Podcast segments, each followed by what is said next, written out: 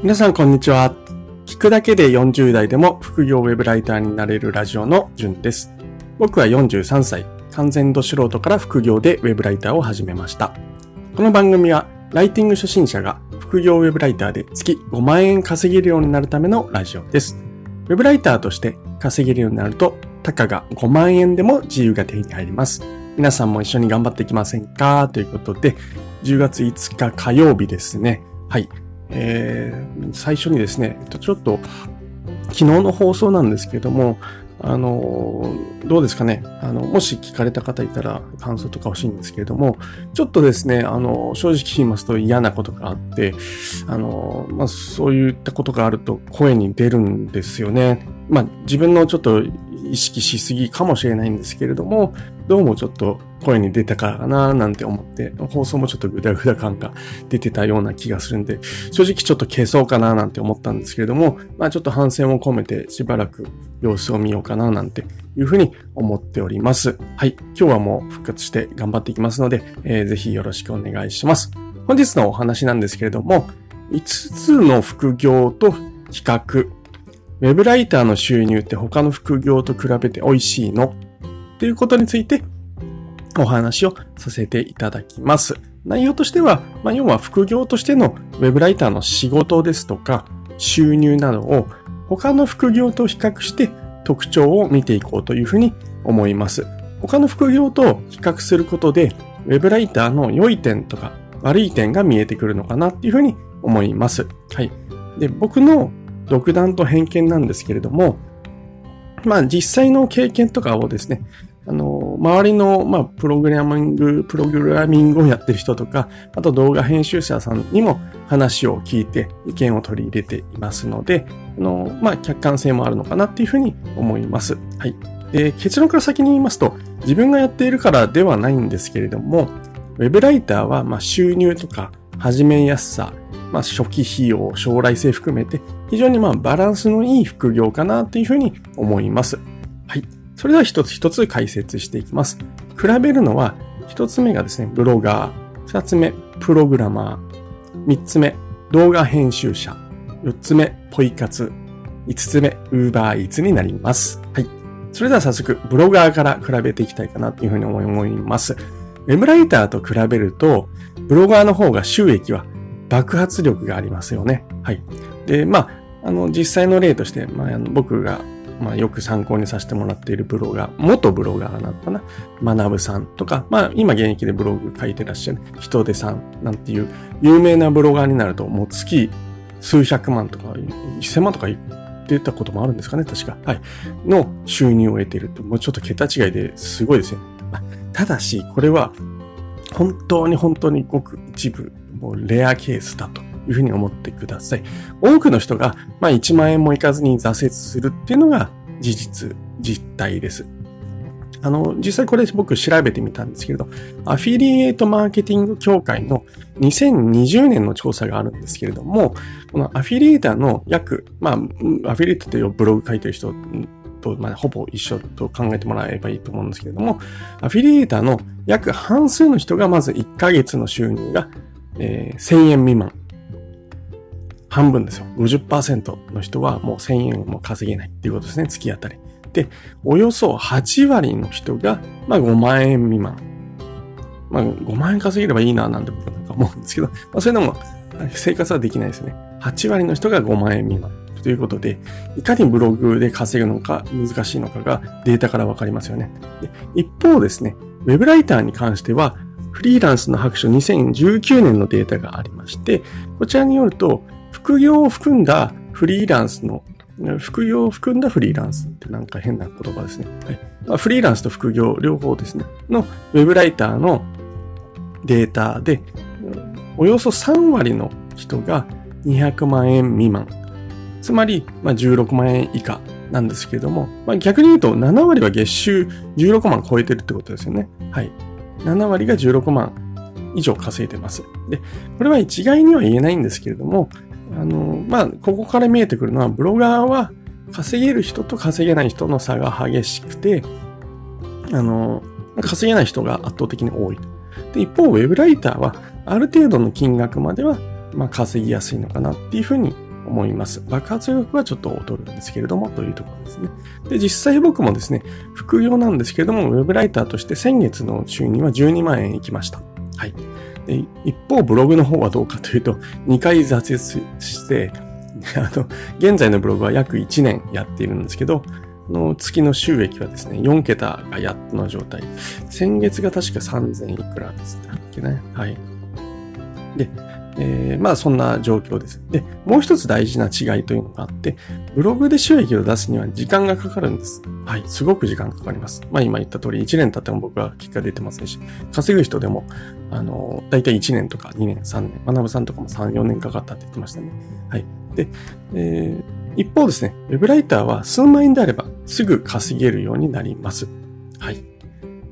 まあ、とはいえですね、ブログとウェブライターは相互に保管できる関係なので、まあ、両方やるのが僕はお勧めいたします。はい。で、ブログはまあ時間がかかるし、ウェブライターは即効性があるということで、まあ両方やっていけばバランスよくできるのかななんていうふうに思います。はい。で、次、二つ目、プログラマーと系、のウェブライターを比較するとどうかっていうところで、まずプログラマーの年収なんですけども、これはですね、働くの職種別平均年収月収100職種徹底調査っていうのがあったので、それで比べてみますと、ライターが259万円に対して収入、年収ですね。プログラマーの平均は285万円ということで、26万円ほど年収がプログラマー派の方が高くデータとして出ています。で、あとマイナビのモデル年収ランキングっていうのもあったんですけれども、これでもですね、プログラマーの方がウェブライターより高くなっていました。で、これはですね、なんでかっていうと、おそらくなんですけど、プログラミングのスキルを得得するには、まあ、それなりの努力と時間が必要で、かつ人材が不足しているからだと思います。はい。これ、別にウェブライターは決して簡単だっていう話ではないんですけども、まあ、プログラミングの方がえ間口が狭いのかな、入り口としてですね。っていうふうに思います。なこれ実際、例えばですね、最速で学べるって言われているあのテックキャンプってあるんですけれども、これですね、業務レベルの、要は外注を受けられる、業務レベルでのプログラミングを習得するのに、この最速のテックキャンプでも600時間必要と言われています。はい。毎日2時間勉強して、もうだいたい10ヶ月かかる計算になりますよね。はい。で、しかもこのテックキャンプですね、入るためにはまあ20万円以上の費用がかかりますので、はい。あの、費用も時間もかかります。で、この20万円以上の費用が厳しいから独学でって人がいると思うんですけども、その場合はさらに勉強しなくてはいけなくて、約1000時間というふうに言われています。これ2時間毎日勉強したら1年以上かかる計算ですよね。はい。なので、ウェブライターと比べると、スキルを身につけるまでのハードルが、まあ、高いっていうのがプログラマーの特徴です。ただし、一旦スキルを身につけると、ウェブライターよりも稼げる可能性が高くなりますというのが、まあ、プログラミング、プログラマーの仕事かなっていうふうに思います。はい。僕は、えー、ちょっとプログラミング手つけたんですけど、速攻挫折しました。はい。1ヶ月ぐらい勉強したのかなダメでしたね。はい。向き不向きあると思いますので、プログラミングに興味がある人、初期投資の時間とお金をかけられる人は、まあ、プログラマーもありかななんていうふうに思います。はい。で、次3つ目。動画編集者ですね。動画編集者ができる人の需要は、まあ、YouTube がまあ盛り上がってますよね。はい。なので、どんどん増している状況です。これ調べてみたんですけど、あの、ランサーズで、えー、調べてみたら動画編集の案件108件ありました。で、クラウドワークスで見ると438件の仕事の依頼がありました。まあ、これ結構多いかなっていうふうに思います。ライターの仕事と同じか、若干少ないってぐらいの募集が、ランス、あの、クラウドソーシングサイト上で募集があるんですね。はい。で、実際僕のですね、あの、ブロバーオンラインの仲間で藤士さんって方がいるんですけども、動画編集を始めて3ヶ月で月収11万円達成してます。すごいですよね。で、その後、あ確かですね、すぐ40万円達成してたというふうに思います。で、これ、あの、富士山にも話をちょっと聞いたんですけれども、まあ、動画編集の初心者が初めにやることって、基本的には、あの、でウェブライトとすごく似ていて、基本の勉強をして、で、まあ、作品を作る。で、それをポートフォリオにして、で、あの、クラウドソーシングサイトで案件探しをするっていうところですね。ライターとそっくりですよね。はい。で、まあ、ポートフォリオの作成で動画を実際作るっていうところが、ウェブライターの場合はブログを書くとかそういうことになるんですけども、はい。まあ、基本の勉強をして、ポートフォリオを作って、クラウドソーシングで案件を応募すっていうのはもう全く一緒かなっていうふうに思います。で、富士山の場合はすごく戦略を立ててしっかりやったので結果が出ているっていうのももちろんあると思うんですけれども、まあ、需要に対して供給が追いついてないってことは、あの、聞きました。はい。なので、稼ぐハードルは比較的低い状況が今は続いているっていうふうに、え、考えます。はい。ウェブライターと違うのは、最初に動画編集のソフトへの、まあ、初期投資が必要なのかなっていうところがありました。あのー、実際、富士さんが購入した、この Adobe Creator の、Adobe Creative Cloud か。っていうところで、そのソフトを見てみたら、あの、63%オフでも26,136円っていう金額のソフトが必要でな状況でした。はい。まあ、あの、ウェブライターだったら、ブログにもちろんワードプレスでやるとお金かかるんですけども、まあ無料のノートとかはてなブログで書くことはできますので、まあそこら辺がちょっと違うのかなっていうふうに思います。で、まあ、初期投資がま必要なんですけれども、あの、動画、まあ、大した金額ではないですよね。2、3万。あ、まあ、今日2、3万って最初いきなり始めるのはハードル高いんですかね。はい。ま、ただですね、あの、動画編集者も最近需要増えてるので、まあ、ウェブライターと同じく稼ぎやすいのかなっていうふうに思います。はい。で、4つ目ですね。ポイ活。ポイ活っていうのは何かと。ポイントを貯める専門のサイトに登録をして、アンケートに答えたり、商品レビューやモニターなどをして、ポイントを稼ぐことです。はい。ポイ活の一番の特徴は、あの、何かっていうと、誰でも簡単にスマホで隙間時間に、しかも初期投資なしでできる。誰でも簡単にスマホで隙間時間なく、あ隙間時間に、えー、初期投資なしでできるっていうことですね。で、実は僕もウェブライターを始める前は、会社のへの行き帰りの電車で、せっせと、あの、ポイントサイトで、た、貯めてました。まあ、ただですね、まあ、月当たり稼げる額って結局2000円とか、多くても5000円ぐらいでした。はい。なので正直でお手軽だっていう以外にメリットは全くありませんので、あまりお勧めはしません。なので深掘りもそんなしないつもりです。はい。で、5つ目、Uber Eats。はい。結論があります。Uber Eats は僕は副業としてはお勧めしません。これ賛否両論あるかもしれないんですけど、僕が考える理由はいくつかあります。一つ目がですね、まず、あの、事故の危険性が高いですよね。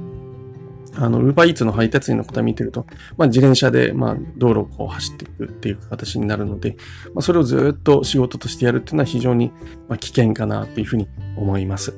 で、その危険性と時給が見合っていないからですね。はい。で、三つ目がですね、保険の保証が充実していない。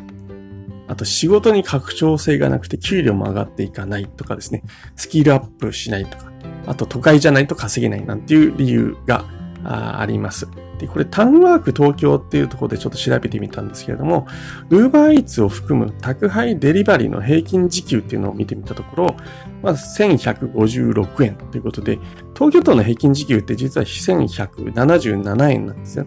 なので、この宅配デリバリーっていうのは平均時給を下回ってます。はい。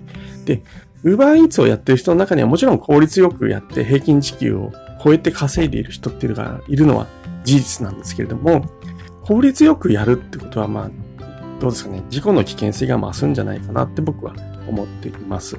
で、この保険とかの保証も、あるにはあるらしいんですけれども、あの、例えば弁護士による示談サービスがついていないとかですね、ああるいは待機場所への移動中などは保証の対象外だったりするので、まあ、決して手厚い保険ではないのかな、なんていうふうに思います。リスクを冒してですね、稼いでも、将来的に平均地球が上がるわけでもないですし、副業としてはちょっとお勧めしないのかなっていうふうに思います。なので、ウェブライターの方が圧勝というふうな結論になります。まあ、唯一ですね、まあ、いいところは体を動かすので、まあ、健康にはいいかななんていうふうに思ったりするんですけども、やっぱり事故で怪我とかしちゃったら健康も何もないので、僕は Uber Eats はお勧めしません。はい。でただですね、Uber Eats をやって、そのノウハウとかを例えばブログに書くとか、そういうんだったら多少拡張性があったりするのでいいのかなっていうふうに思います。はい。いずれにしろ Uber Eats 単体でえやる副業っていうのは僕はあまりお勧めしないかなっていうお話です。はい。以上ですね。5つの副業と比較、ウェブライターの収入って他の副業と比べて美味しいの？ということについてお話をさせていただきました。ブロガー、プログラマー、動画編集者、ポイ活、ウーバーイーツ。以上5つと比べさせていただきました。はい。えー、自分がやってるからではないんですけれども、ウェブライターは収入とか始めやすさ、あるいは初期費用と将来性など、非常にバランスのいい副業なのかなというふうに思います。なので、結論、ウェブライターはおすすめの副業の一つです。ということで、締めさせていただければと思います。さらに詳しく知りたい人は、ブログで今話題、副業ウェブライターの収入ってぶっちゃけいくらなの？他の副業とも比較という記事をブログに書いているので読んでください。URL を貼っておきます。本日は配信を聞いていただきましてありがとうございました。配信を聞いていいねと思った方は、いいねボタンとフォローしていただけると嬉しいです。